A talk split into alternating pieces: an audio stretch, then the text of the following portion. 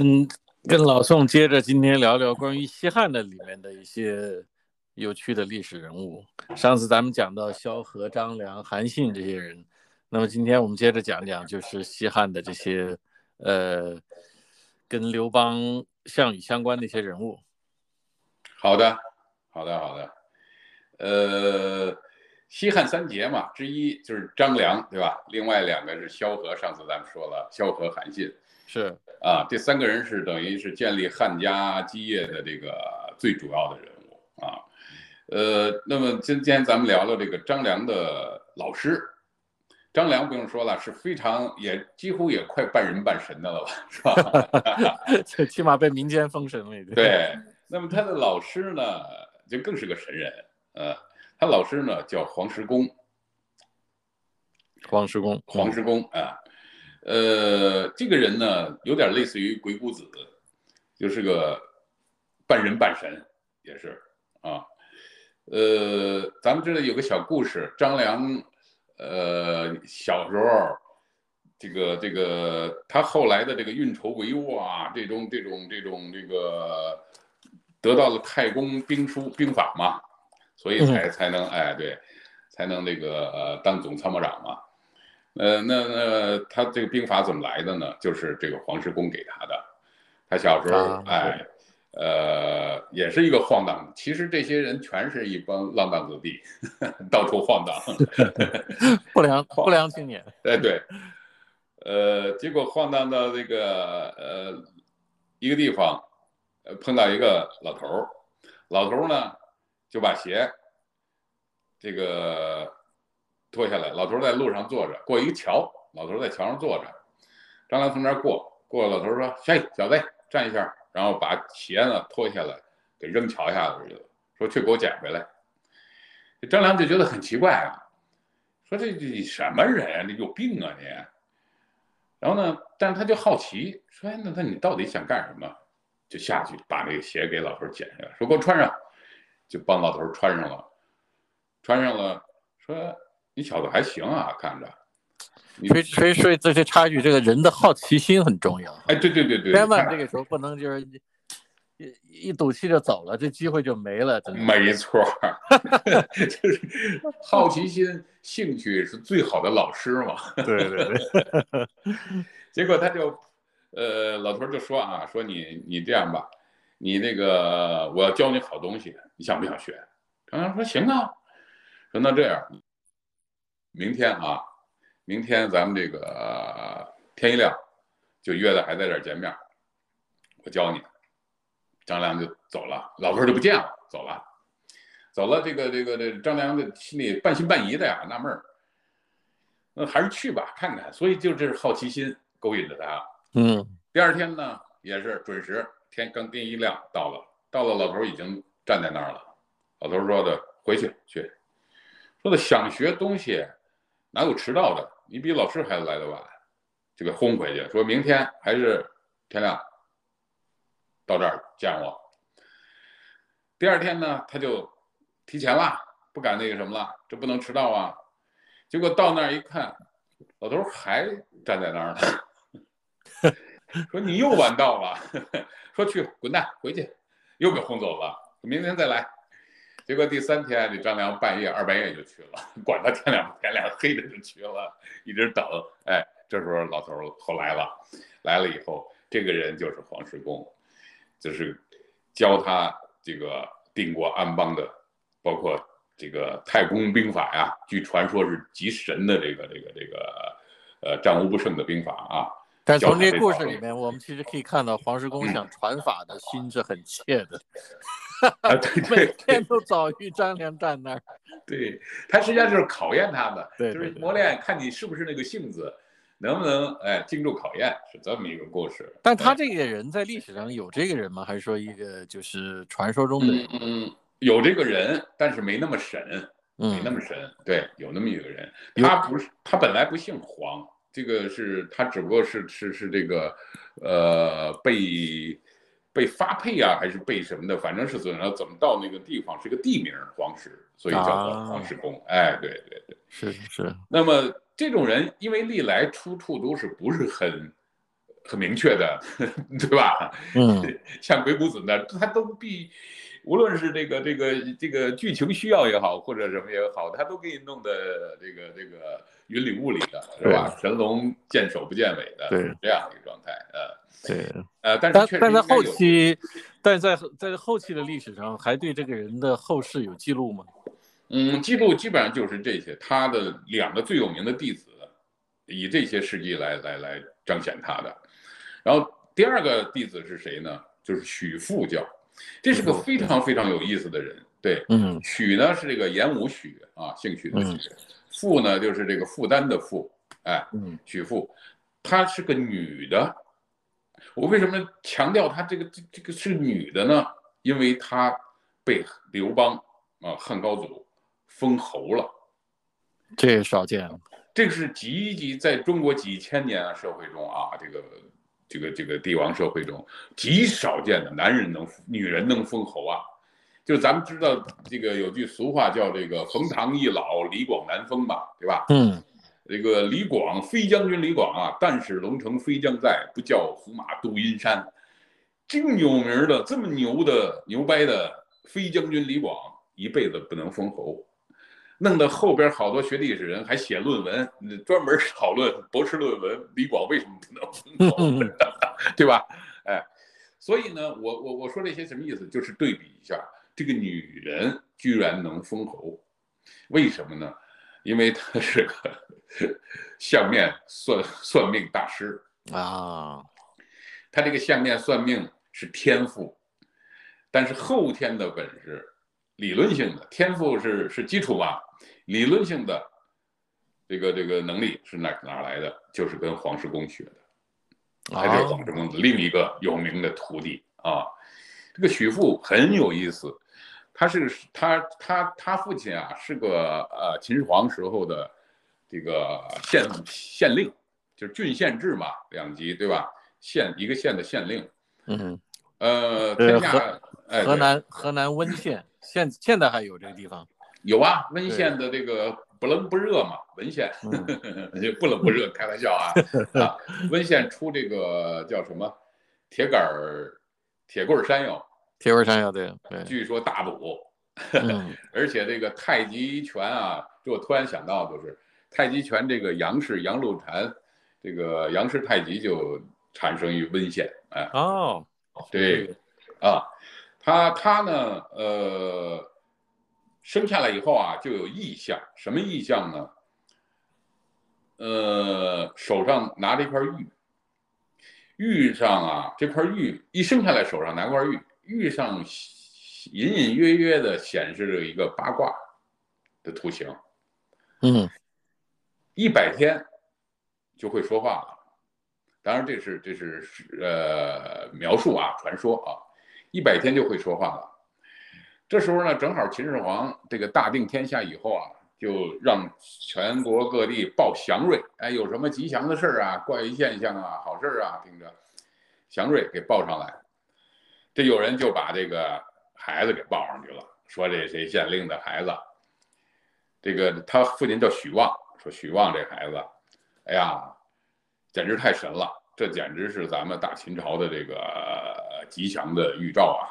出这么一个神人，这秦始皇听着挺很高兴，就赏了这个许旺叫百亿黄金，亿就是一个古代黄金单位，大概二十两、二十多两的样子，是一百亿的黄金。哎，你看从小刚出生一百天就给家里挣了这个。一百亿黄金，旺 旺爹，这也属于旺爹了。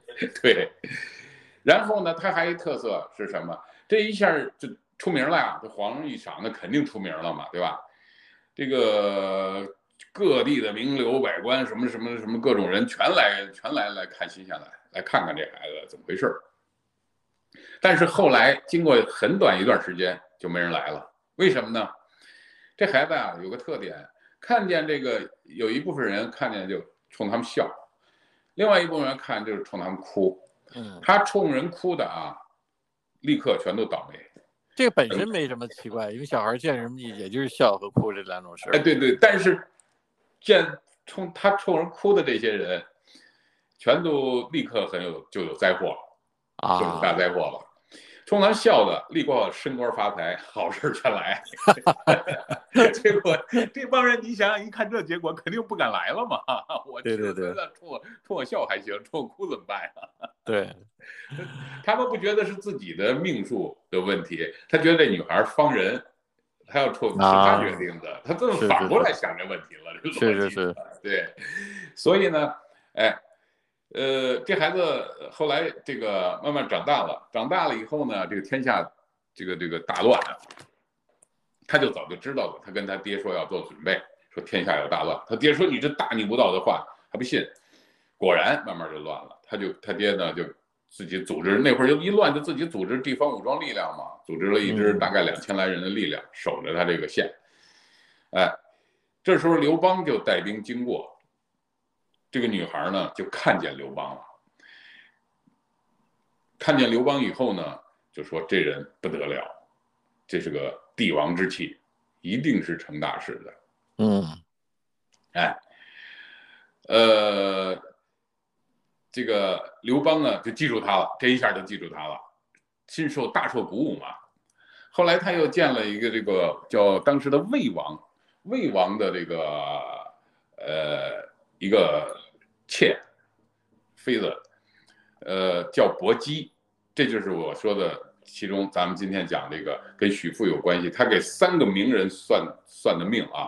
第一个就是薄姬，薄姬呢是魏王的妾，他看了薄姬以后呢，他说啊，这个女人将来是生天子的，要生天子。这魏王一听这话啊。就就就就打了强身针、强心针一样，那就我媳妇儿将来生天子，我不是就肯定是天子对吧？其实不是那么回事儿，是怎么回事儿呢？你听我说，这个薄姬后魏王呢，就开始是跟这个刘邦一块儿打项羽的，后来就反叛刘邦，被刘邦给给灭了。灭了以后呢，顺道就把这个魏王的小媳妇儿薄姬就纳为自己女人。刘邦就给顺过来了，顺过来以后呢，哎，还生了个儿子，生个孩子，生个孩子叫刘恒，这就是汉文帝啊。所以你说神不神？这个许父算的命，这个薄姬当时是魏王的媳妇儿，他就算出来将来这个人生天子，但是生的是刘邦的儿子，是刘恒，确实是天子。对，肚皮拿捏的很准。哎，对对对，你说的，这是一个小故事啊。第二个人物，他给谁算命呢？给邓通算命。邓通，我想可能呃很有名儿，其实啊，这个汉朝皇帝咱们都知道，这个有个癖好啊，是这个叫断袖之癖。嗯，这个文雅点说叫断袖之癖，对吧？这是个典故。哎，呃，就是好男宠。对，哎。这好男宠就是从刘恒开始的，汉文帝开始的，啊，呃，好到什么程度，宠爱到什么程度？当然，刘通、邓通对汉文帝也忠心耿耿，也特别好。汉文帝背后长大疮啊，背后疼的这个昏死过去了，这个邓通就趴在背上给他拿嘴吸脓，嗯，吸出来以后，然后吸不干净，用舌头舔。这是史书中记载的，嗯啊，然后汉文帝就给抢救过来，一一醒过来，生死之交了，哎，对，就大大为感动，呃，所以他为什么那么宠他呢？就是有原因的。这汉文帝呢也是欠儿，他就让这个就想试试，说谁还能对我这么好呢？就把太子叫来了。让太子给他吸吸吸这个疮，接着。这太子脸上脸色就不对，所以这个你说我自己的亲生儿子都不过如此呀，所以对这个汉邓通就非常的宠幸，宠幸到什么程度？这个许父就给邓通算了个命，呃，汉文帝就让这个邓通，这时候邓邓邓通就被这个许父就被这个刘邦啊，当时啊当了皇帝以后啊，就封侯了嘛。封侯以后就在宫中嘛，成为这个皇家御用的这个算命师。然后这这时候到了汉文帝当皇帝时候，他就让这个许富给这个邓通看相。这时候周亚夫也在，周亚夫是周勃的儿子，呃，周勃大家知道了，就是也是这个开国的巨将啊，功臣，都是跟着刘邦闯天下的。哎，对，而且他一个特殊功业是什么？刘邦呃死了以后，吕后专权嘛，吕氏基本上要基本上要代替了，比那个那个武则天一点不差啊，那个权势基本上代替刘家了。这时候最后是这个周勃跟这个陈平两个人捏骨一块儿，然后铲除的吕党，又恢复刘家汉室的这个天下，是这么一个过程。所以这个周勃当时就了不得了，身份地位。然后他的儿子就是周亚夫，周亚夫呢，呃，俩人一块儿跟邓通进宫见这个刘恒，见汉文帝，正好这个许父在。汉文帝说：“你给他们俩看看命，看看相。”这个许父就给邓通一看啊，再看看周亚夫，说：“你们奇怪，说你们俩呀，都是大富大贵族之相啊，都是大富大贵的，贵到这个极点，人臣。但是有一共同的结果是什么呢？是你们俩会怎么会同样都是被饿死的呢？”这这这俩人听一听，脸色就大变啊。嗯，后来这个韩文帝赶紧打圆场，说的，哎，这个仙姑就是随口说说，你们也别当真啊。但是说归这么说，俩人就就心里嘀咕啊。这个汉文帝其实也嘀咕，他就给这个邓通呢，呃，给邓通，后来啊，这是后话。说的，你说我这邓通饿死呢？居然我就不信这邪了。我赐给他这个铜山，什么意思？产铜的山呀，矿山呀，嗯，可以自己铸币，给他的特权。你想想，那一下子，邓通是非常有名的这个富可敌国的啊，中国古代几大富翁之一，富豪之一，顶尖的，就叫邓通啊。呃。我说我看看他到底怎么饿死的，对不对？其实最后邓通是什么？他在的时候没事，他汉文帝可没想到，汉文帝可没想到他死了怎么办？这个景帝接班，景帝接班以后就很讨厌，因为当初有那个西窗那过节嘛，对吧？你搁那西窗我这儿去了，你肯定叫我就不待见嘛，就很恨他，很恼怒他，就给他罢官了，然后最后就给他剥夺一切，给轰街上去了。最后就贫困交加，饿死了，活活果然活活给饿死了，被说中了。哎，对，被说中了。然后这个周亚夫呢，也是，周亚夫当时他给周亚夫算，他说啊，你啊，呃，从现在起三年后要被封侯，呃，封侯以后八年要这个拜相，就是当丞相、当宰相。说当宰相九年后。饿死，时间都说好了，说的很清楚。周亚夫说：“怎么可能说？因为他他父亲确实侯侯嘛，被封侯了嘛，周勃那么大功劳，但是他不是长子。当时 他父亲已经不在了，周勃已经不在了。呃，这个长子继承爵位，就他哥哥已经是继承他爹的这个侯位了。”说我怎么可能呢？我老二，我我怎么能封侯呢？没不可能的事儿嘛，对吧？而且我还能当宰相，凭我现在的这个状况啊，他觉得不可能。果然，三年后，这个他哥犯罪，被夺夺爵，然后就把这个侯位给了这个周亚夫了。呃，周亚夫封侯了过后八年。文景之那个那个那个那个景帝的这个这个七国之乱，啊，吴王刘濞造反，削藩，造反，结果七国之乱，然后周亚夫三个月平定叛乱，周亚夫这时候平定叛乱回朝就拜为宰相，果然啊非常准，当宰相待了九年，这时候这个这个这个家里。儿子嘛，谁犯罪，连累他一块儿给下狱了。下狱本来没想杀他，因为景帝毕竟对他比比较还是倚重的，那是名臣嘛。呃，但是他气性大，给下到汉昭狱，就很有名的昭狱里边，他绝食，绝食三天，一口血喷上来，吐血而亡。嗯，也是饿死的。哎，对，这这属于自愿饿死的，自己绝食。对对对对对，这个我我想这个这个这这个虽然有有一些传说的味道里边啊，但是挺好挺好玩的，很有意思。是实际上它反映的这个人情世故啊，后边的这个对吧？人性的里边一些隐含的东西啊，我们仔细琢磨琢磨，还是挺有意思的。对，但是许富好像是说这两个人看看了他俩脸，说这俩是纵纹入口，是吧？有这么一个哎，对对对。还是纵离入口是吧？纵纹对，就是嘴角上啊有这个横纹啊，直接进这个连着进嘴里边的这个横纹。横纹，嘴角上有横纹。哎，横纹对，就就这个东西就就是这个饿死的面相。哎，这个要好好研究一下。如果有这个倾向的话，赶紧去做这个美美容美颜，然后做个手术啊！对对对，别做个手术。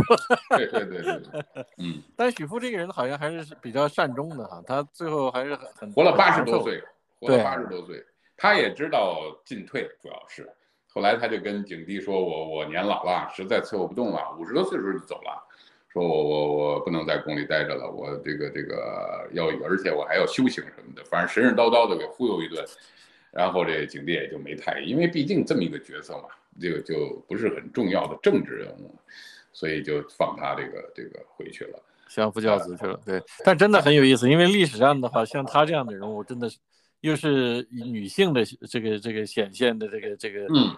确实很少见，而且非常善终，也非常善终。你要说中了这么多东西的话，按理说天机不可泄露，这个会惹来很多祸水。是是是是，对，挺好玩的。对，